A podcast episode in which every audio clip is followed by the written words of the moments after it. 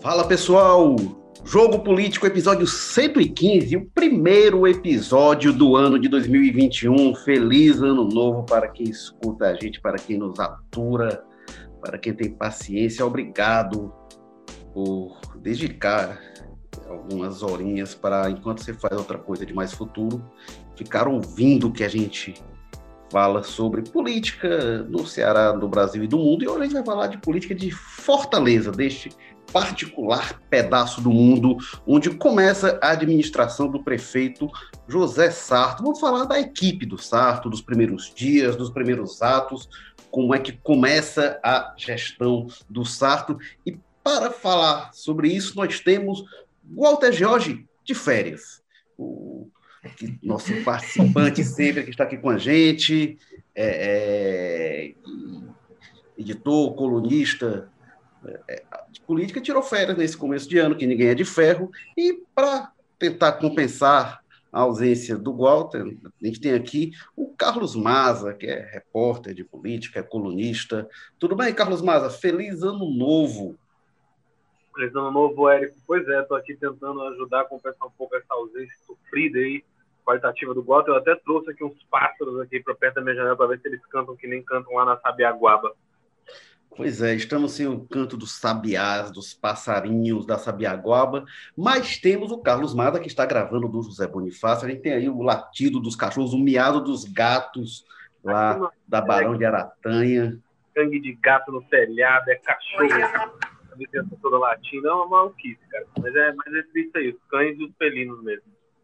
E sem o, o, o som aprazível da fauna da Sabiaguaba, nos restam os bosques do Passaré, de onde fala o Carlos Holanda. É muito Carlos nesse podcast de hoje, viu? Tudo bem, Carlos Holanda? Feliz ano novo para você também. Opa, firmo, Maza, feliz ano novo aos dois. E estamos aqui também tentando, me somando a esse esforço de suprir a ausência do Walter, que mais uma vez tirou férias, né? Bom, é o Carlos Holanda, que é repórter de política, e é o seguinte, a gente vamos já falar aqui sobre a equipe do Sarto, como é que está começando. Agora, por causa da pandemia da Covid-19, as posses esse ano foram diferentes, né? Então foi tudo muito atípico, não podia estar ninguém lá, não tinha convidado e tal.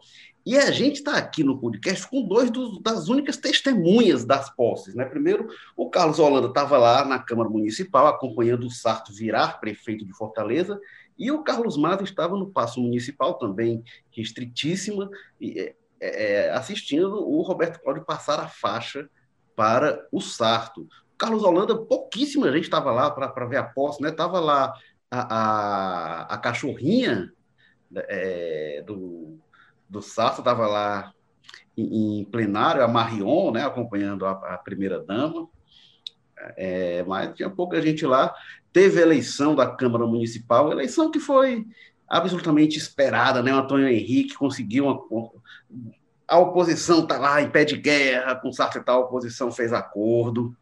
É, o, o, PT também querendo ser oposição, em parte do PT não querendo deixar, o PT fez acordo, entrou na mesa diretora. O Carlos Holanda, o Antônio Henrique costurou bem né, essa mesa diretora dele, para a gente começar sobre esse momento aí. Costurou bem, viu, Érico? A gente dá uma olhada ali na, composi na, na nova composição e vê é, Juliane Sena, que é do PROS, partido do Capitão Wagner, contemplado ali com a primeira secretaria, ele que é parte de uma bancada de cinco vereadores. Tem também o Guilherme Sampaio, que é do PT, o PT que se é, é, debate aí internamente sobre ser base ou oposição ao novo prefeito José Sarto. Então, é, alguns setores da, da oposição, a oposição mesmo, PROS e, a, e o PT, que até então vinha fazendo oposição, mas que ainda está indefinido, estão, estão aí contemplados e é, com, com postos aí na, na, na, mesa diretora, né? Sem dúvidas, uma, uma das, das partes da articulação aí, sobretudo no caso do PT, né? Que é, tem um componente puramente político, claro, mas também tem a, a, a questão do, da proporcionalidade, né, que também é, é, entra aí nesse proporcionalidade partidária, né, na, na composição do plenário da, da Câmara Municipal, que entra aí é, como um, um, um componente relevante para que o resultado fosse esse, né? Com Guilherme Sampaio, João Guilherme Sena na, na, na, mesa diretora, ocupando cadeiras na mesa diretora. É, a, a posse foi, foi só, só porque você citou, é, foi interessante. É, uma organização, inclusive, que me surpreendeu e, e, e superou, inclusive, é, a, a, organização que a gente assiste hoje, na, por exemplo, na Assembleia Legislativa, né? Ok, um evento como a posse é diferente de uma é, sessão corriqueira é, plenária, né? E essa ressalva tem que ser feita, mas... O Carlos Holanda, só traduzir o que você está dizendo. Nem parecia a Câmara Municipal, é isso que você está dizendo? aí, aí vai ficar na sua conta, viu? Mas, mas, mas, mas uma organização interessante. Cada vereador entrando um por vez e, e demorando muito pouco tempo ali no plenário, o, os profissionais da imprensa todos deslocados para o auditório, que é uma, um anexo ali que, é, que fica ao lado, digamos assim, do espaço do plenário, então eu acho que a segurança que poderia ser, segurança sanitária que poderia ser promovida, foi promovida é, e quanto a esse ponto, nada a, a, a criticar. Tá certo. É, agora, olha, para quem estava acompanhando, eu estava acompanhando à distância a transmissão, aí eu posso dizer que não estava. Ah, sim. não estava esses balaios de organização, não, viu? Bem lembrado, viu, Érico? É, Bem lembrado. A gente tá, estava lá no plenário e, e você estava acompanhando é, é, remotamente, a gente lá no plenário, é, passou muito tempo a gente sem acesso ao vídeo, é, e quando o vídeo veio, ele tratou de cair repetidas vezes, e algumas vezes sem áudio, enfim, nesse aspecto, é, é verdade, você observa bem, foi bem, bem, bem abaixo do que, do que é, aqueles profissionais mereciam, a meu ver, pelo menos. Olha, agora, da mesa diretora, né, assim, é natural essas composições, né, não é que estejam aderindo ao, prefe, ao prefeito Sarto, né, a oposição, não, é natural fazer essas composições, muitas vezes se ensaia enfrentamento, ainda mais por razões internas do legislativo. É, se ensaiou, né, o, entre o primeiro e o segundo turno, é, o Ronaldo Martins, que foi o vereador mais votado, ele ensaiou, disse que podia se lançar candidatura, e depois do segundo turno, a oposição muito animada, ensaiou lançar o próprio Julierme como candidato a, a, a, presidente da Câmara. Mas acho que foram fazer as contas e viram se vai a base do prefeito ter maioria, marca posição ali no dia 1 de janeiro, ainda, ainda é 1 de janeiro, feriado, o pessoal na ressaca do ano novo, e depois passa e você fica sem espaço. Então acharam mais interessante realmente negociar o espaço para ter uma vaga na mesa diretora, ter voz no, na, na decisões de mesa, né? Acho que acabou sendo isso que pesou. O Carlos Holanda, mas aí depois, aí depois vem a posse do Sarto. Né? Como é que foi lá? Teve algum registro político digno de nota, que é alguma coisa que só você viu nesta seleta, mais seleta da história, diria, das posses dos prefeitos? Estava lá Carlos Holanda, direto do Passaré, acompanhando tudo. Rapaz, é algo que a gente viu até difícil. O próprio SARS, inclusive, ele, ele entrou pelos fundos, ele não entrou pela, pela entrada ali é, tradicional da, da, da, da Thompson Bucão ali, ele meio que deu uma dribladinha ali naqueles os profissionais que estavam ali à espera. É, o Elcio fez o caminho tradicional, entrou, deu uma breve coletiva, é, caminhou aí para alguns assuntos. É, mas o, o discurso do Sarto foi bem na linha Sarto, sem, sem, na linha, é, sem, sem, sem é, grandes frases, a, muito apostando no comedimento, mas deixou ali alguns, alguns recados, falou é, que, o, que o obscurantismo, o negacionismo não vão se não vão prevalecer na gestão dele de nenhum, sob nenhum aspecto. Isso é um recado, é, considerando o nosso contexto, que tem muita relevância, né? Essas, essas, essas afirmações estão cada vez mais é, importantes, apesar de simples e básicas, né, mas considerando o que a gente vê a nível nacional, essas, afirmar essas, essas, essas mensagens é, é, é muito importante. E falou, né, é, tanto ele quanto o Elcio, nessa importância de todos se unirem pelo bem comum da cidade, e aí a gente sabe que tem vários, é, ou alguns, pelo menos, recados políticos implícitos aí nesse tipo de discurso que é o de é, é, agregar, conjugar, é, formar uma grande é, coalizão que já existe, mas ele quer mais, falo especificamente do PT, é, enfim, né, deu esse, esses recados aí, e, e, e como você citou, a, a grande aliada, uma das grandes aliadas dele na campanha estava lá no plenário, que é a cachorra Marion, né?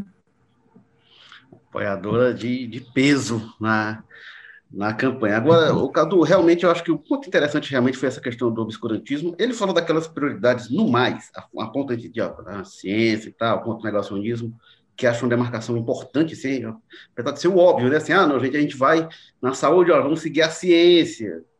Era para ser o óbvio, só que o óbvio, hoje, o óbvio está sendo rejeitado.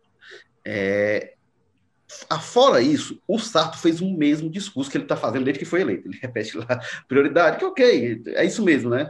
Vacina, combate à pandemia, recuperação da economia, volta às aulas são um tripé importante é, né, da, da do, do, da gestão, falou de, de, superar divisões, que a eleição ficou para trás, que tudo, que é coisa que muita gente repete, mas que vai ser um desafio realmente para o Sarto, porque a divisão está grande. Carlos César Rocha Maza, o que, que você viu lá no Paço Municipal, os últimos instantes do Roberto Cláudio na prefeitura e os primeiros de José Sarto? Pois é, pois é, é só para dar um contexto aí para quem estava ouvindo, né, que o Cadu estava lá na cerimônia que foi na Câmara Municipal, ali no início da tarde, é, que teve a posse oficial do prefeito, dos vereadores, a eleição da mesa diretora e tudo mais, e eu já estava no momento posterior, que era lá no Paço Municipal, ali no finalzinho da tarde, umas seis horas, quando houve a cerimônia de transmissão de cargo. Uma transmissão, assim, uma cerimônia meio pequena, não tinha nem muita gente na imprensa, na verdade, assim. Ô, Maza, ô, Maza agora, Maza, agora só, é legal você explicar isso, né? Porque muita gente não entende esse rito, né? Tem a posse formal é na Câmara Municipal, né? Então a Câmara Municipal, os vereadores tomaram posse, elegeram o presidente. Feito isso, eles deram a posse ao prefeito. O prefeito é empossado no legislativo. Aí de lá ele vai para o passo municipal, onde o ex-prefeito passa a faixa, né, onde tem a transmissão do carro. Antigamente, antigamente, viu, Maza? É, tinha o desfile em carro aberto, o, o, não, não, é, prefeito também tinha, ele também desfilava em carro aberto, mas eu vi muitas fotos do Tasso Gereissati no Mando Posse, ia da Assembleia lá, em carro aberto, e até hoje, na presidência da República, tem isso, né? O presidente toma posse lá no, no, no Congresso Nacional, pega o Rolls Royce presidencial e vai para o Palácio do Planalto, onde tem a transmissão. Aí costuma ser a cerimônia mais pública, né? Que desse ano não pode ser. Desculpa, mas siga lá. Não, exatamente. Acabou sendo uma cerimônia muito pequena, muito restrita, né?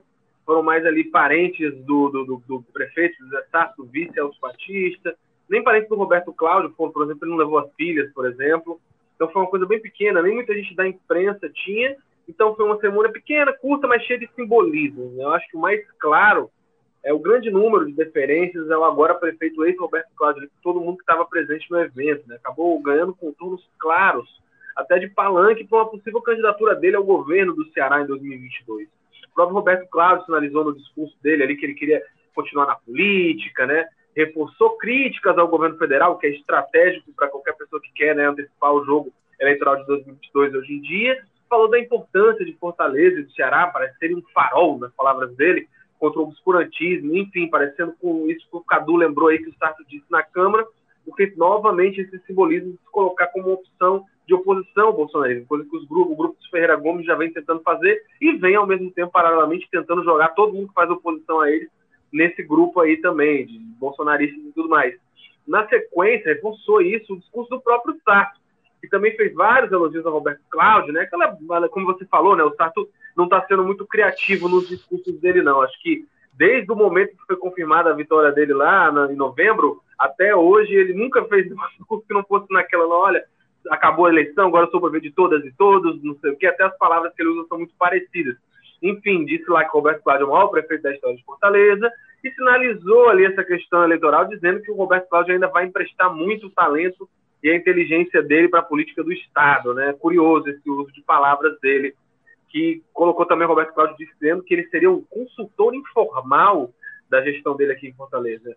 Enfim, eu acho que os outros nomes do PDT que ensaiam a disputar o governo, como o Mauro Filho, né, o deputado tem colocado as asinhas de fora, inclusive que volta agora para a secretaria né, do governo do, do Camilo Santana, esse pessoal aí tem que abrir o olho, porque parece que o ex-prefeito aí hoje é praticamente é difícil imaginar uma outra situação que não seja o Roberto Cláudio sendo candidato, sendo bem avaliado e com apoio muito claro aí do José Sarto a uma possível candidatura dele, pelo menos a preço de hoje, Érico.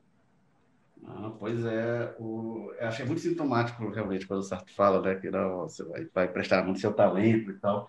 Tem um, um contexto no, no governo no grupo Ferreira Gomes, né, de, de, de, construção do Roberto Cláudio como alternativa realmente, mas isso vai ser assunto para um podcast futuro eleições de 2022, os políticos odeiam, dizem assim, ah, vocês já estão tratando disso, que antecipação. Só tem uma galera que gosta mais de antecipar debate eleitoral do que jornalista, que é político, que eles também, quando chega lá, e aí, que tu acha que vai ser e tal? Aí quando a gente pergunta, eles dizem, não, então, vocês querem antecipar, mas eles, quando estão tá lá nas conversas internas, ficam discutindo isso, discutindo muito especulando muito. Então, acho que a gente tira tirando as coisas da nossa cabeça. Ó, foi, foi, foi o Ciro Gomes, já antecipando aqui, o Ciro Gomes, na entrevista com o Walter George, que não está aqui, gente fica falando dele, tá? Com a orelha coçando. Em 2017, o Walter George perguntou para o Ciro se o Ivo Gomes poderia, estava sendo preparado para ser o terceiro filho da dona Mazé, que, que para ser governador, e o Ciro disse, ah, tá, tem, tem uma fila, né? E o próximo da fila é o Roberto Cláudio. Aí o Goto perguntou, próximo, não, próximo não, porque o próximo é a reeleição do Camilo, isso era 2017. Aí o Camilo se reelegeu, ele já estava olhando a fila lá para frente. Então, não é a gente, não. Mas claro que vai rolar muita água ainda. Hum, gente, ano passado a gente estava olhando, aí quando vê tem uma pandemia no meio, enfim, é, realmente desorganiza tudo. Agora, uma coisa que você falou, né? Sacou essa história dele falar de emprestar talento. Eu acho que o Roberto Cláudio não empresta só o talento, né? Empresta também as indicações da gestão dele, né?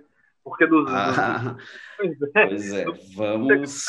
escalão que o Roberto, que o, que o Sarto anunciou, 15 são do, do, do governo do Roberto Cláudio ali, o pessoal, a maioria rodando entre si nas pastas, né? E dois, pelo menos, né? Se não me engano agora, estão mantidos nas exatas mesmas funções, né? O Alexandre Pereira e a Dalila Saldanha, ali, turismo e educação, duas pastas de grande expressão aqui em Fortaleza. Então, não é da boca para fora. O Sarto realmente deve achar que a gestão do Roberto Cláudio é muito boa, porque senão não teria mantido esse pessoal todo aí, só se fosse doido, né? É muito mais, né, uma continuidade muito maior do que se viu, por exemplo, a gente teve duas alternâncias de poder dentro do grupo Ferreira Gomes, né, nesse ciclo. Cid Gomes, oito anos governador, passa para o Camilo Santana, e o Roberto Cláudio, oito anos prefeito, passa para o Sarto.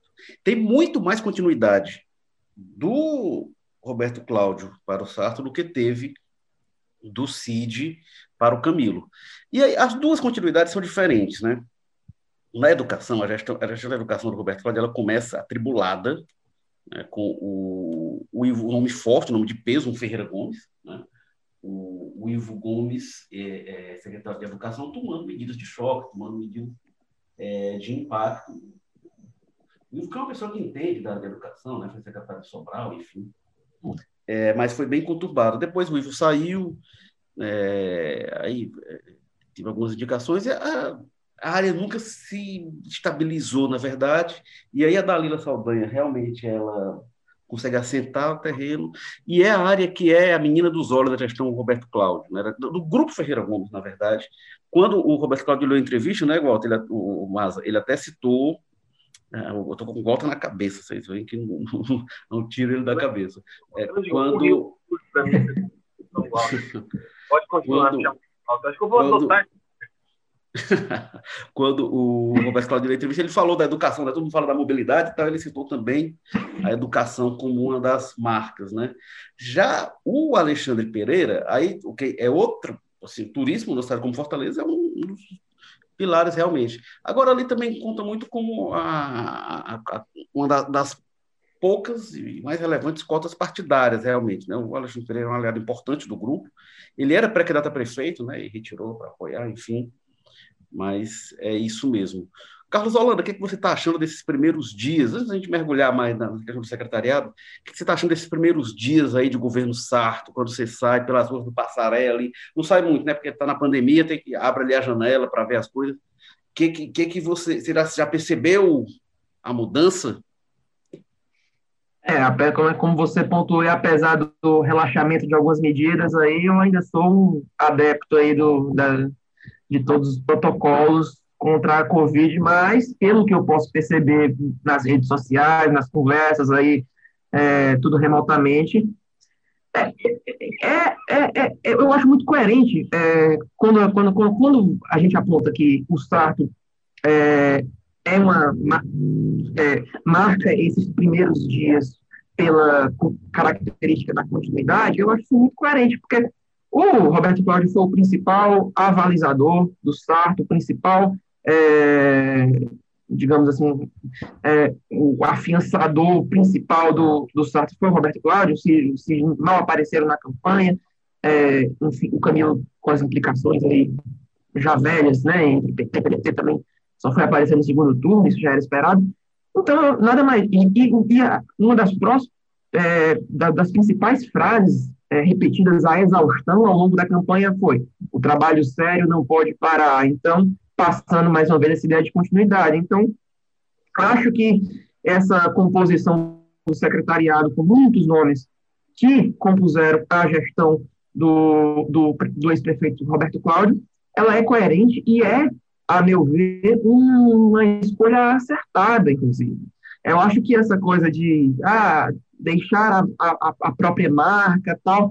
Isso, para um primeiro momento, eu acho que isso é uma questão absolutamente lateral.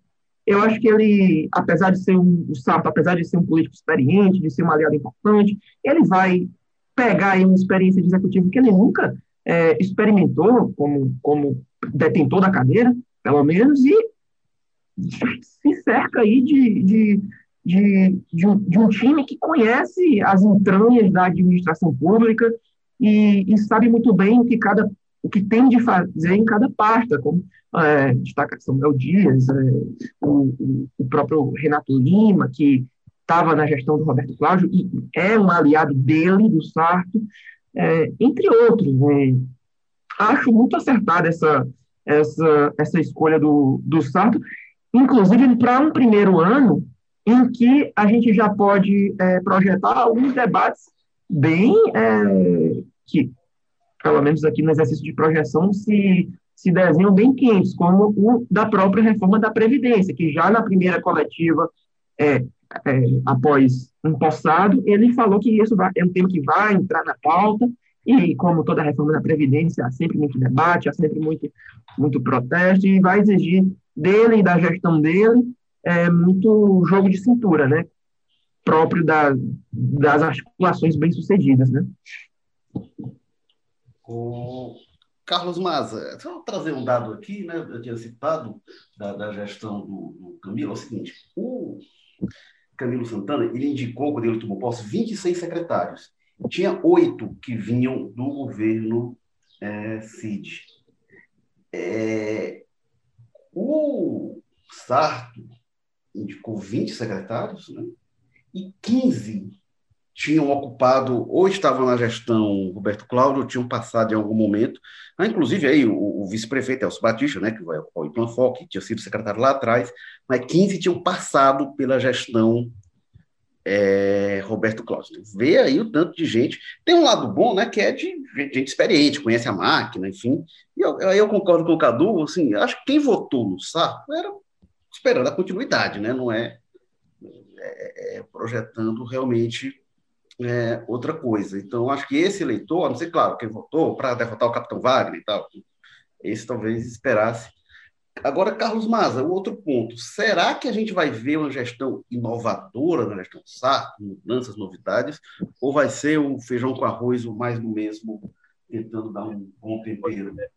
Érico, assim, eu não gosto muito, não, da forma como foi anunciada a equipe, esses nomes que foram eu achei que foi um pouco decepcionante.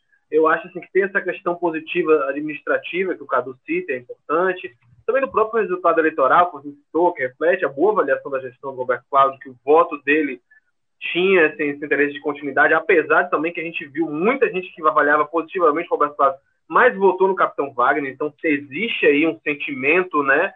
Ainda que você ache que a gestão do Roberto Cláudio fosse boa, viram que precisava dar uma chacoalhada de alguma forma, é, enfim, e eu acho também que além dessas questões administrativas, do que as urnas querem, também tem uma questão de que a gestão pública, a administração pública, ela tem muito também de mensagem e simbolismo, né?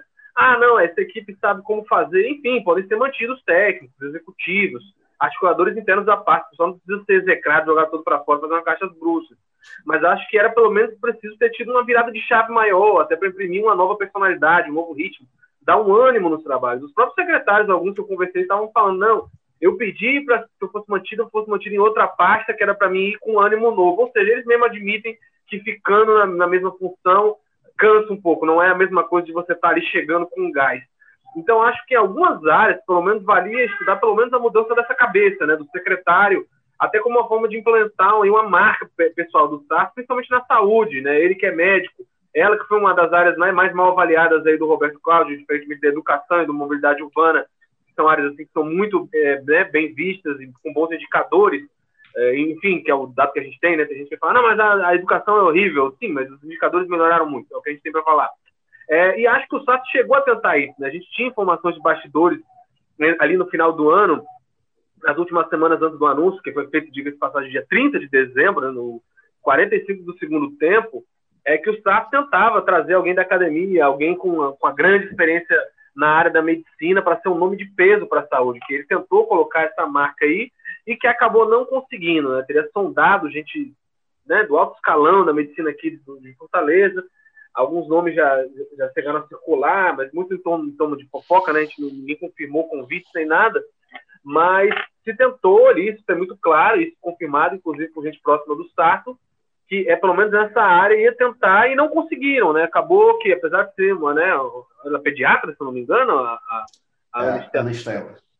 Pois é, ela é adjunta da saúde do, do Roberto Cláudio. Então dá aquela, ainda aquela situação. É bom no momento de pandemia, né? Que continue o trabalho da forma como estava planejado, sem ter impacto muito grande. Mas eu acho que se ele tivesse conseguido um cara aí do que ele estava planejando, de academia, né, ou com grande repercussão no médico, eu acho que não seria o grande problema isso, ele em pouco tempo conseguiria se adaptar. Ainda mais, só ver o exemplo recente que a gente tem aqui do Cabeto, do Cabeto Martins, né, o secretário de Saúde do Estado, que era justamente a inspiração maior do Sarto ali nessa busca por esse notável assim da saúde. Então, eu acho que me decepcionou um pouco, sabe, é, Érico? Eu acho que, mesmo com essas questões todas de continuidade administrativa, é importante se dar né, essa, essa. Olha, vocês ganharam a eleição, mas vocês ganharam por 1%, 1 ali, pouco, do capitão Wagner. É preciso um recado né, de que a gente está disposto a corrigir nas coisas que talvez não estejam agradando tanto a população, mesmo a gestão sendo bem avaliada. É, e eu acho que nesse primeiro momento não foi muito interessante isso, não. Vamos ver se ao longo da gestão tudo isso vai ser pequeno diante de um trabalho bem executado. Mas faltou para mim esse simbolismo, essa virada de página, faltou um pouco, Érico. É, o, o, Carlos Mato, o risco às vezes é que assim, às vezes tentativa de inovar, de trazer nomes novos, talvez nem toda mudança é para melhor, né? Às vezes é melhor. Como deixa... falei, como eu falei, não precisava defenestrar o resto da equipe troca a cabeça e mantém o adjunto, mantém o executivo, mantém, sabe, os coordenadores de área. Isso aí daria para manter essa estabilidade, mas também aí talvez está arriscando inovar, com, né, como, como o Camilo Santana fez ao trazer o Cabeto né, para a saúde do Estado. E deu muito certo. É, mas o Cabeto, o Roberto Cláudio tentou que o Cabeto fosse secretário dele lá atrás também. Acho que o Cid, se não me engano, convidou também. O Cabeto, todo o governo que assumia, ah, não, chamar o Cabeto, o Cabeto, o Cabeto é um. O Cabeto, ele é é, é cirurgião cardíaco, cardiologista de, de bilionários. Tá? É, é, é, é o, o, juntando o, o meu décimo terceiro com o do Cadu e do Mas, a gente não vira paciente dele, não, viu? Nós não, tem o, não quero citar ele como os bilionários, mas ele é o médico também do Tato, né, Gereissat. Não que. não sei. Não, de, de muitos, né? Do, do, do de, de, gente muito rica. Então, assim, é, é, é, o, não, não precisa disso, né? Então, mas, e eu acho o seguinte, inclusive, eu até escrevi, eu acho que o Ceará deu uma sorte muito grande de ter alguém com estofo, inclusive o respaldo político, enfim, do Cabeto para bancar algumas medidas durante essa pandemia, porque teve secretários que passaram por lá que não tinham a mesma força, né? Que não tinham a mesma dimensão, teriam sido comidos vivos pelos políticos dentro do governo, pelo classe por vários né? interesses. É, mas, mas, mesmo dentro do governo, viu, mas não, não, não, vamos esquecer que, por exemplo, nessa pandemia, o Camilo chegou a baixar um decreto lá no auge da pandemia, liberando um monte de atividade e ninguém entendeu, porque estava no pior momento, depois daquilo piorou, inclusive, e aí ia, ia liberar, e aí ele recuou, e a liberação ocorreu bem mais tarde. Então tinha muita pressão, inclusive, dentro do governo. É, e, e ninguém estava entendendo aquilo ali. É, Agora, é, assim, agora, em termos de, de, A novidade que eu vejo no governo Sarto, o nome novo que ele conseguiu, esse nome de peso, aí eu, e acho que é o nome mais interessante da equipe, acho que é o secretário da Segurança Cidadã, o coronel Eduardo Holanda, que vem do Corpo de Bombeiros, e eu acho essa novidade interessante. A gente sempre olhou né, na segurança estadual, né? a Secretaria de Segurança Municipal é recente. Na segurança estadual, você vem ah, não, tem é, é, é, o delegado da Polícia Civil, o delegado da Polícia Federal, general do Exército, coronel da Polícia Militar. São esses os perfis. É, a gente sempre olha para a polícia. A segurança não é só polícia. E pensar o corpo de bombeiros como dentro desse escopo da segurança, e pensar a segurança municipal sobre o, o escopo dos bombeiros, isso é muito interessante, porque o papel do município na segurança é outro, talvez seja muito mais próximo dos bombeiros, né? Um papel preventivo, um papel que tem a ver com, com o, cuidado com os espaços, enfim, faz todo sentido, achei, achei é, é, muito interessante, porque a gente tinha sempre policiais que tinham olhar para os bombeiros também, né? A gente vai ter um bombeiro que vai ter olhar para a segurança como um todo do ponto de vista urbano, não vai ter, uma, tem a guarda sobre a gestão dele, mas não é a polícia, e alguém que vem com a retaguarda né, de ter comandado a operação de resgate do André, aquele momento de comoção, enfim.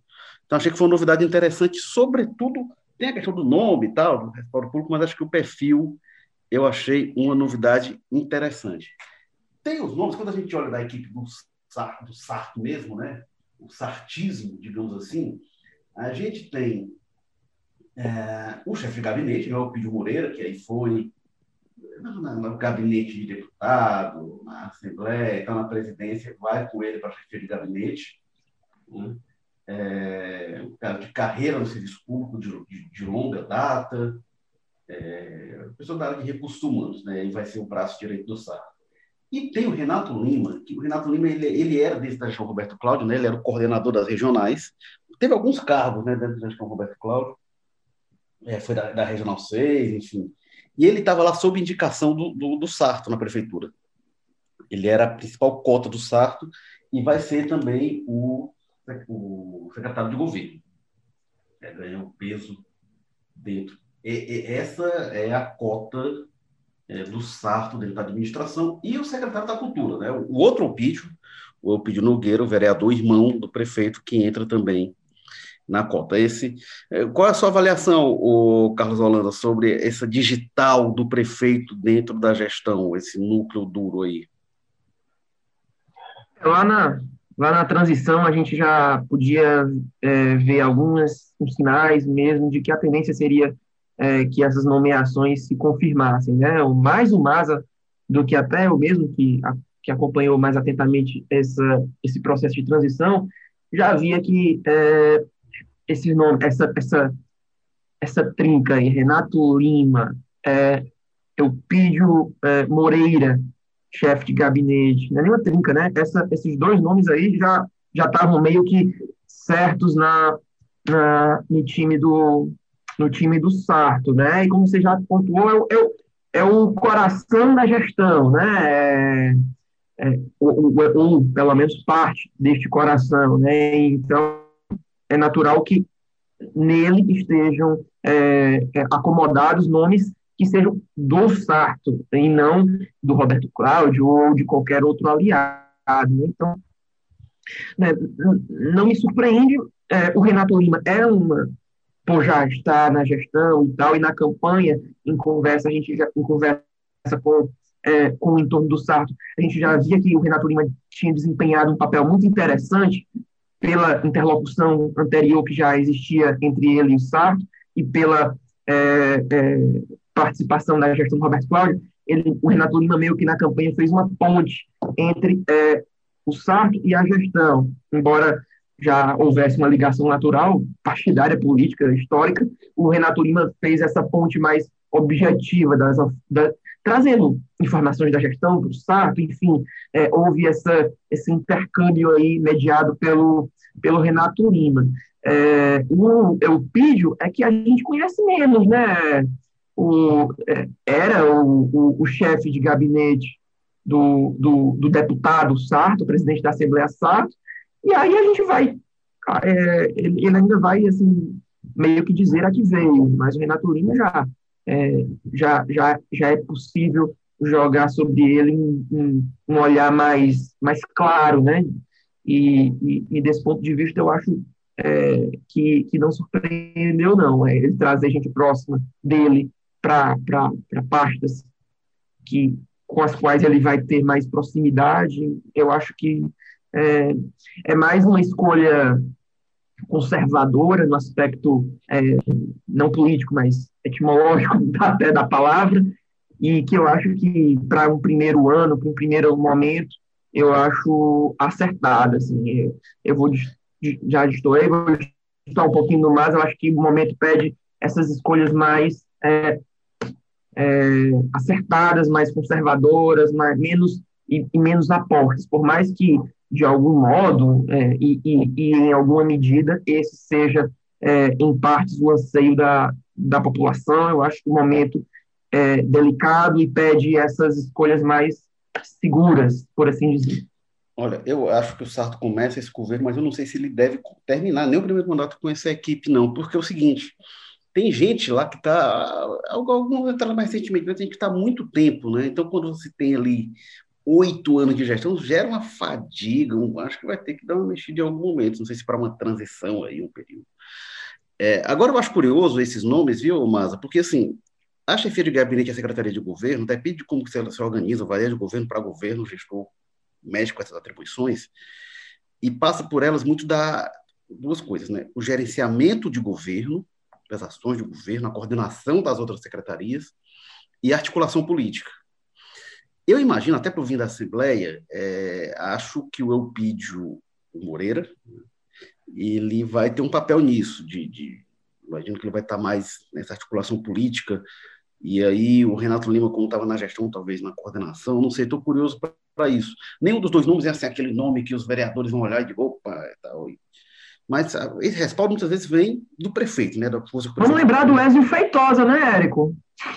É, vai estar o, o Ezio na coordenação. Vamos lembrar do Ezio Feitosa, que também vai desempenhar esse papel, né? Junto aos vereadores. articulação política, né? É, olha, vamos lá. O, o, o é um, um vereador que não conseguiu se reeleger, né? Assim, mas então o pessoal já olha um pouco, assim, quem se reelegeu já olha um pouco de cima para baixo. Mas sim, ele vai estar nessa, nessa assessoria mais direta, né, ligada ao prefeito. Agora eu lembro é, o Catanho eh, da, da, Luiziane, né, que também era um assessor e tal, é, mas tinha um poder enorme no secretário mais poderoso, delegado pela Luiziane. O que eu acho é que o grande articulador político do Sarto, que já apareceu aí, chama-se Antônio Henrique. Né? Ele mostrou que tem a Câmara hoje na mão hoje.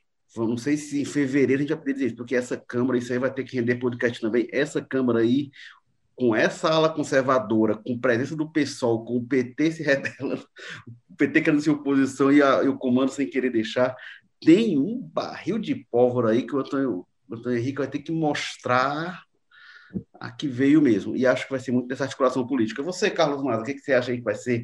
Como é que vai funcionar esse gerenciamento do governo Sarto? Quem é que vai ser aí o todo-poderoso? Quem que vai ser o, o, o super secretário? O, quem, minha... quem vai dar as cartas aí? Primeiro, eu queria só, voltando àquela questão anterior, que o Cadu falou ali, eu queria só deixar claro o meu argumento. Eu nunca falei que eu acho que deveria mudar, que mudar é bom, sabe? Essa coisa que geralmente é comum as pessoas dizerem. Não, não, foi esse meu argumento, nunca foi. Meu argumento é que os nomes que ele anunciou se decepcionaram. Se tivesse mudado, mas para qualquer coisa, seria tão sem graça ou até pior. Que eu gostaria de ter visto uma terceira coisa, nem essa nem a outra. Seriam homens, nomes, nomes novos, né, de peso, fortes, com respaldo nas áreas, sendo na academia ou em gestão. Ou seja, o fato de ser novo não automaticamente seria uma boa decisão. Né? Mas que eu acho que essa mudança agora e tendo nomes bons, que foi o que ele buscou, seria muito melhor do que só manter o pessoal como ele fez. É, mas, assim, essa questão de quem vai comandar a gestão, eu acho que a gente vai ter um caso muito sui generis, Érico, muito novo aí na prefeitura. É claro que com o tempo as, as, demandas da gestão vão mudar isso, vai ter alguma coisa assim. Mas hoje eu não consigo ver o, o Renato Lima, seja quem for, por mais sabe a articulação que eles têm, o Wes, o Wes Olivo pode ser até um tenente, mas a articulação vai ser tocada pelo próprio Sarto, eu acho, pelo menos nesse primeiro momento. E a gente viu no período de transição muito claramente isso, muito claramente. Ah, o Sarto não tem nem muita vergonha em falar abertamente dessas questões políticas nas entrevistas. A gente lembra em 2013, ali 2012, final, depois da eleição, o Roberto Cláudio tinha um verdadeiro pavor a isso. Toda vez que se mencionava qualquer coisa de vereador político, secretário Roberto Cláudio fazia subir pelas paredes, sai correndo. Ele dizia, não, não sei o quê, vão ser só técnicos, vão ser só técnicos, não existe isso. Aí quando apontava, não, mas o secretário ali é parente do fulano. Ele, não, ele dava uma volta para explicar que o cunhado do, do Eli Aguiar, que ele nomeou para a Fundação de Cultura, que era um cara totalmente sem o menor conhecimento na área, tinha nada. O Roberto Cláudio, numa entrevista com a gente na rádio, ali logo depois da indicação, deu ali três voltas na mesa para dizer que aquele Jordani Conrado, se eu não me engano, era o cunhado, era o, era o genro do Eli Aguiar, ele dizendo que era sim uma indicação técnica porque tinha um MBA em, em gestão pública, me poupe, era o cunhado, era o genro do Eli Aguiar. Enfim, e o Sarto não, o Sarto é muito diferente desse, né, dessa sensibilidade do Roberto Cláudio para esses temas. Acho que o próprio Roberto Cláudio, com o tempo, foi ficando né, mais aberto com relação a isso. Mas o, o Sarto me pareceu, ele foi bem claro, ele bota no Instagram mesmo. Estou aqui com os vereadores da oposição. Vocês acham que eu estou fazendo o quê com os vereadores da oposição? Discutir? Não, estou tentando puxar eles para o meu lado, né? E, e, e, é muito claro isso, que o Sarto, pelo menos nesse processo, tomou muito à frente, não houve nenhum outro personagem na gestão minimamente próximo disso, e conversando com os próprios vereadores, eles deixam claro isso. O pessoal que estava ali meio base não base, quem estava, quando o PT estava anunciando, ele marcou a reunião, vamos anunciar que vai ter aqui, a gente vai ter oposição, o Sato foi para o Camilo Santana e falou, Camilo, manda eles conversarem comigo antes. E foi uma conversa pessoal da bancada com o prefeito José Sato, não foi com o, articulador dele, não foi. Então eu acho que nesse sentido a gente vai ter uma coisa muito diferente do que aconteceu aqui no governo nos últimos anos. Assim, tende a ser um mas... muito concentrado na figura do Sarto. Talvez, com depois, quando a gente tiver cheio de problemas para resolver, tendo que ir para Brasília, a torta e a direita, talvez isso mude um pouco. Mas hoje eu não consigo ver o Wesley, não consigo ver o Renato. Talvez o Renato ali na, na obra, né, no, no fazer ali, na, na, ponta de lança. Mas essa coisa de cargo, de não sei o quê, de quem manda, de quem está na base, isso aí, pelo menos, eu acho que o, o vai ser o acionista majoritário, vai ter o seu 51%, nem que seja só o simbólico ali para ter o controle acionista da prefeitura, pelo menos é isso que eu acredito agora.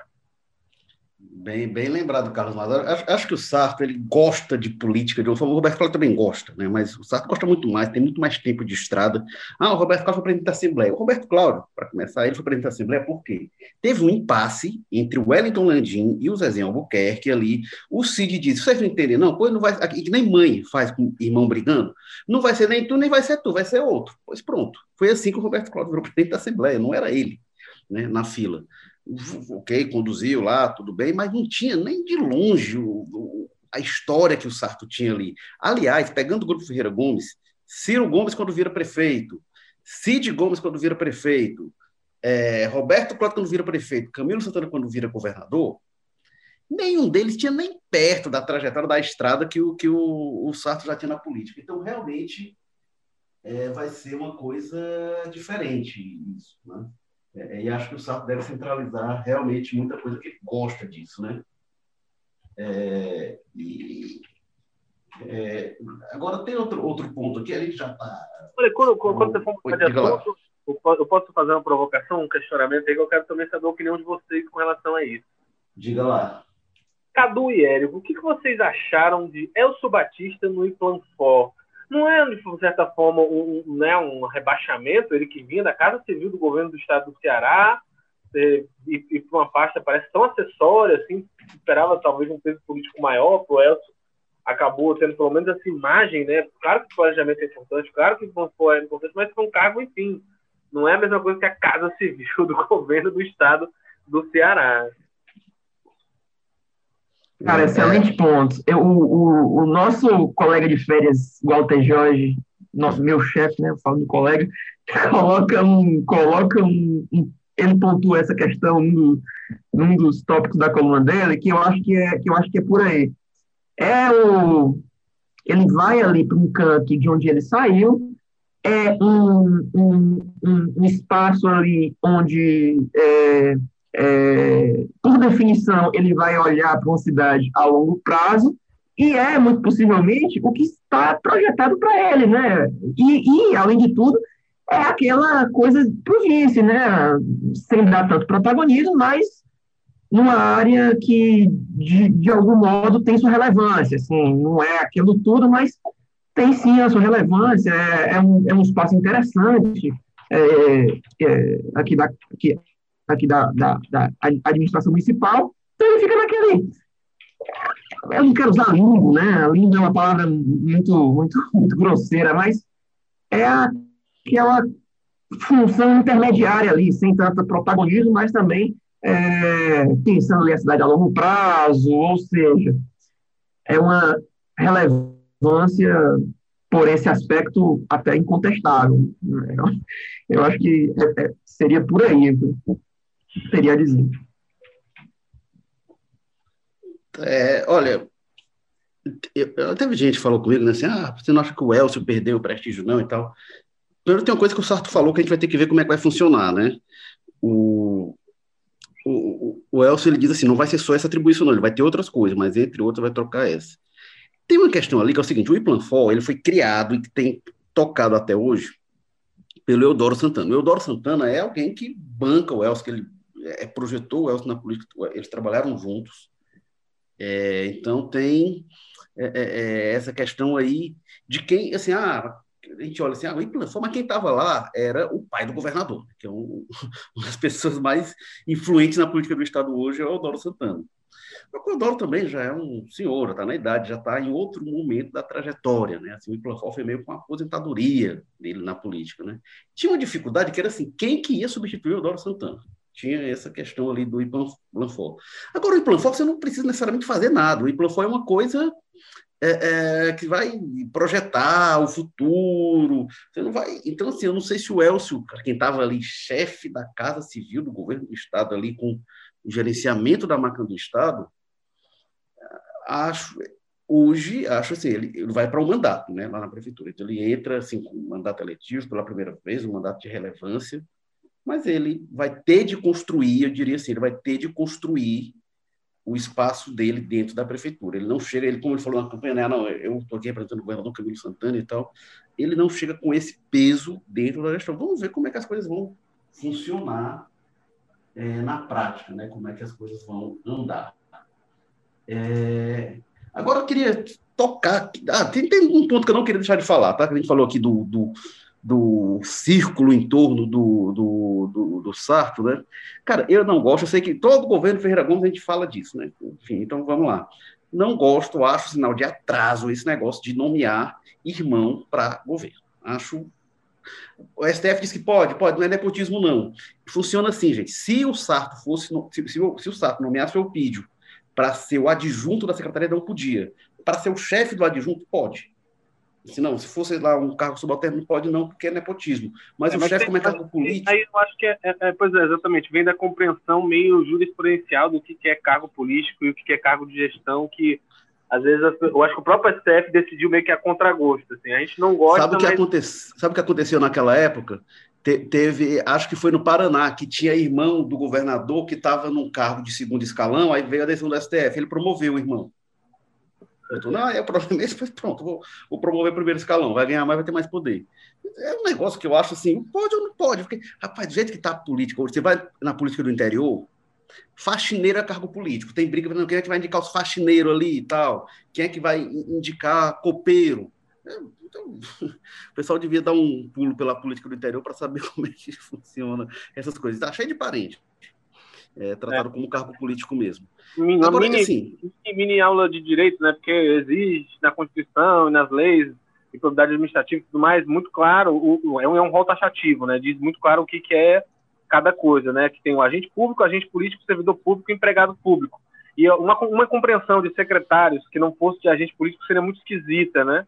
Então acabou sendo se esticando essa, essa interpretação para isso e liberando essa história que, que, como você fala, sim, é muito estranha, é, é atrasada mesmo, no mínimo, né? Para não dizer outra coisa. É, porque Aí, só que a gente vai, olha o grupo Ferreira Gomes, né? O, o, o Cid vira governador, bota o Ivo de, de chefe de gabinete, depois o Ivo sai e tal. Aí no fim do governo, o Ciro Gomes vira sec, sec, é, ministro, secretário da, do, da, Saúde. Aliás, imagina na pandemia o que, que seria ter Ciro secretário da Saúde. Tá uma confusão essa pandemia.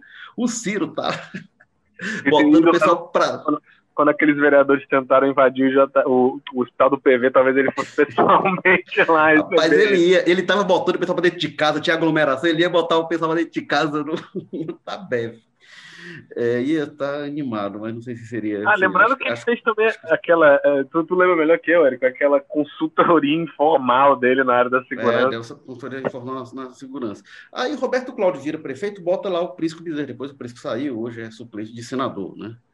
É, o Camilo Santana que não indicou, do grupo Ferreira Gomes falando que não indicou o irmão, indicou o irmão do Cid, indicou o Ivo, primeiro foi secretário, depois o, o, o, Lúcio Ferreira Gomes virou secretário, mas o irmão dele ele não indicou, embora o Tiago Santana tenha muita influência na gestão, lá na cultura, a, a quem fala reunião e tal. Fala que o Tiago é o secretário de cultura de fato, né, do Ceará, mas assim, mais da classe é, artística. É, mas não então, tem, eu até prefiro, se é para ter o poder, é, eu até prefiro que, que tenha nomeação, mas enfim, o fato é que o Camilo não nomeou. É, e aí vem uma Agora, assim, quando vai esse, ah, o Ivo Gomes vai ser o chefe de gabinete, vai estar lá. Eu discordo, né? Mas disse, ah, não, eu quero alguém aqui do meu lado, alguém próximo. Aí o Prisco Bezerra, secretário de governo, não, aqui o cargo mais próximo a mim, deixa eu botar aqui. Discordo, acho que é atrasado do mesmo, mas eu entendo. Aí bota o Eupídio na Secretaria de Cultura. Aí o Eupídio é um cara que tem, inclusive, talento musical, né? Ele toca gaita com o. Como é, é o que ele lê, mas o nome daquilo ali, que o Maza me mostrou um vídeo isso, é o ukulele, que é tipo aquele violão havaiano. Rapaz, ele tocando o gato aquilo ali, o cara é bom, assim, ele é bom nisso. Beleza, mas não é isso, né? É que ele toca ukulele e gaita ao mesmo tempo, olha aí. Sim, tá criticando, faz mas... melhor. Pois é, e assim, gente, é, é, mas não é isso, assim, né? Aí, aí, tem algumas coisas assim, acho que não é no centro da gestão, a cultura é importantíssima. Quem, quem lá tá tendo que a cultura, a cultura é importantíssima, mas não é o eixo central da gestão, diga lá. Você já disse até no seu Twitter, Érico, só para dar aqui um pouco do outro lado, que o Eupídio é o responsável pela virada cultural, né? Eu, Sim, eu é, concordo é, inteiramente que é, isso cheira atraso, mas é bom a gente até lembrar isso aqui para fazer um. Ele, dar, ele, dar esse crédito. Né? projetos na área, e ele fez uma live até depois, assim, para. Por que, que eu estou aqui, né? E tal. E aí um monte botaram, era até engraçado, alguém pegava aqui o celular e botava na frente da câmera aqui da live, e um monte de artista, gente que gravou mensagem de apoio ao PEI, dizendo que tem relação e tal. Legal, torço para que dê certo. Acho que cheira atraso. Acho que não é assim dele ser bom ou não ser bom. Assim, tem que ser um irmão. Assim, cara, o PEI é vereador, o PEI não precisa disso. Além de tudo, assim, ele disse que era um sonho dele, eu entendo e tal. O PEI foi secretário de turismo já, foi secretário de regional na, na gestão Luiziane. Acho que ele não precisava. Acho que fica uma coisa com a cara de, de, de, política velha. Mas ok, né? Torço para que dê certo, como eu falo, não, não é o primeiro, não está inventando isso. acho melhor isso do que, do que eu falo, o Ciro, secretário informal, o Tiago Santana que se conventa, secretário informal, se é assim, está errado, acho pior, acho pior, você não tem poder de definição, não tem qual é a influência que tem. Os filhos lá do, do outro, lá em Brasília, do, do Bolsonaro, que, que não horror, assim, filho virou cargo, é melhor ter cargo de fato. Mas, enfim, espero que mostre um bom trabalho, que surpreenda. Assim, né? É uma área delicada, complexa, tem muito, tem muito barulho, muita gente que pressiona e tal. Eu, e agora, uma coisa que eu tenho a dizer. É o que ele tenha vacilado, porque é, é uma área que dá problema, né? Não é uma área tranquila. Não é, não, ninguém sabe assim, ah, saiu do Ministério da Cultura, Secretaria de Cultura para se eleger, não sei o quê. Não, não é a área que dá voto, não, é a área que dá problema. Agora, isso é. eu tem de vantagem, acho que é a grande virtude. Acho que pela primeira vez não vai estar o secretário de Cultura, ou arranja dinheiro para pagar esse edital aqui, desses cordel aqui, desses álbuns que a gente mandou gravar, desse, das peças de teatro aqui, não, acho que, acho que vai ter dinheiro o, o, o Sarto não, não me há de botar o irmão dele para cuidar da secretaria para depois ficar sem recurso, ficar sem pagar edital, ficar atrasando artista. Pelo amor de Deus. O Vermelho aprendeu com o Bolsonaro, né? Tá botando um cara de extrema confiança para justamente segurar é. E. não, não, acredito que ele vá fazer isso com qualquer opinião. Acaba que foi um, um, uma parte onde ele mais ousou, né, o, o Érico Imasa, é, botando irmão e tal, e ele se. É, ah, eu, a, a, a, minha compreensão, acho que, que ele, ele, se cercou de muitos cuidados na, na, na, na nos, nos, demais anúncios, mas ao nomear o irmão, que é um nome de confiança, ousou no, no, no seguinte aspecto, no sentido de que ele se expôs a essas críticas que nós estamos fazendo. Eu, eu, sei que foi um, nomear o irmão e falar usou, parece um pouco, sou um pouco, oi, como assim? Mas ele se expôs a, a, um tipo de crítica que na, na, nas demais partes ele, ele, não, ele não se expôs. E convenhamos, ele sabia que ele ia estar é, sendo alvo desses comentários do Érico Firmo, do Carlos Maza e um pouco do Carlos Holanda agora, pelo amor de Deus, né? Oh, então, só, mesmo assim, ele eu, foi eu, só, eu só entendo esse ousou, Carlos, esse, no sentido dele, dele teve a ousadia, teve o atrevimento de botar o irmão, se fosse... Agora a gente já está... É um pouco de direção demais. mesmo que eu quero ir, assim. Gente, é, vamos, vamos, a gente tem que trabalhar. Ah, e só para terminar, só para terminar, viu, filho? Mais. Mas eu tenho mais uma pergunta aqui. Eu tenho, tenho um último tema aqui para a gente dar uma pincelada. Mas diga lá, Carlos Holanda. Só para terminar uma coisa breve. Além de tudo, essa, essas nomeações aí que, de, de vereadores eleitos tem outra dimensão, que é o fato de acomodar aliados que não foram eleitos e que, a partir dessas nomeações, vão entrando na Câmara, né? E que a gente é, além de, da coisa toda envolvendo a pasta em si, tem esse outro componente, né, de acomodação de aliados na Câmara. É, o próprio Wesley é um caso desse, mas está pouco ainda, né? Eu acho que nas regionais vai ter, vai ter mais gente aí. Se junta com o que o Érico falou, que o Érico diz, ah, o, o irmão não precisava disso. Então, se tivesse é, indicado outro vereador do PDT, chamaria esse vereador e ainda abriria vaga para outro, sem precisar envolver o irmão no meio. Olha que maravilha. Mas vamos para a pergunta do Érico. Pois é. Olha, agora eu queria só falar para a gente finalizar aqui, que tem, a gente falou do Roberto Cláudio, do Sarto e tal, a gente tem que falar da cota Ferreira Gomes na prefeitura também, né? Como assim, cota Ferreira Gomes? Peraí, o, o, a gente falou que tá o pessoal do Roberto Cláudio. O Roberto Cláudio é Ferreira Gomes. O, o Sarto, o Sarto é um dos caras mais Ferreira Gomes, tem que deixar, que é menos que isso. Então, mas eu queria falar assim, do pessoal, o Roberto Cláudio já está constituindo um subgrupo, né? Já tem os robertistas. O Sarto começa nesse sentido, né? quando a gente fala é, é, Renato Lima, fala do Pídio Moreira, do Pídio Nogueira, eles são do Sarto, né? Não é. Mas tem alguns aí que são Ferreira Gomes raiz, eu diria assim, né? Como o próprio Sarto é, né? Talvez seja o mais raiz de tudo. Mas quando a gente olha ali o Fernando Oliveira, né? Que foi procurador-geral do CID, ali de longa data, é, que está hoje no Metrofol, né? vai ser procurador-geral. Adail Fontinelli, o Adail Fontinelli, ele foi secretário do Ciro Gomes lá atrás, depois voltou como secretário do CID, no cargo importante. Aí na gestão Roberto Cláudio, ele teve ali, foi coordenador de regionais, foi secretário da Regional do Centro, e agora vai para a Habitafor. Eu acho que o Adail parece que ele vai... A Habitafor tem muito orçamento, né? A habitação era muito importante no município como Fortaleza, mas já foi secretário da infraestrutura do governo CID, né? Que é construir hospital, tentava construir a quadra, não deu certo, né? Tentava construir o metrô, também não saiu. Mas, assim, já teve mais, mais peso, me parece, dentro do grupo. Tem o João Pupo, né? Que, o João Pupo veio desde Sobral com o grupo, né? O João Pupo é curioso, ele sempre atuou no Detran, agora com o Roberto Cláudio, Conservação e Serviços Públicos, mas o João Pupo é advogado, ele sempre atua na área jurídica das campanhas do Grupo Ferreira Gomes, mas nunca foi procurador e tal da gestão. Isso acho curioso. Mas está lá também, vai ser é, secretário da gestão das regionais, e o Ferrúcio Feitosa, o Ferrúcio, eu nem sei se eu coloco ele como Ferreira Gomes, que ele já tem outra. Ele, ele é muito próximo do Cid, né? Teve destaque na Copa, e aí foi construindo essa trajetória, é, que, é, e foi da, da, Secretaria da Regional 2, do, do Roberto Cláudio, agora vai para o que era do João Pulpo na conservação e serviços públicos. O que, que você achou, Carlos Maza, dessa cota Ferreira Gomes, esses nomes tradicionais dos governos Ferreira Gomes que sempre estão por ali? eu fiquei muito surpreso que, que, que, né, principalmente eu acho que o nome do Fernando Oliveira, que foi, surgiu das cinzas aí, o Fernando tava meio é, sumido. Tá, lá no Metrofor, rapaz, tá lá no Metrofor até hoje.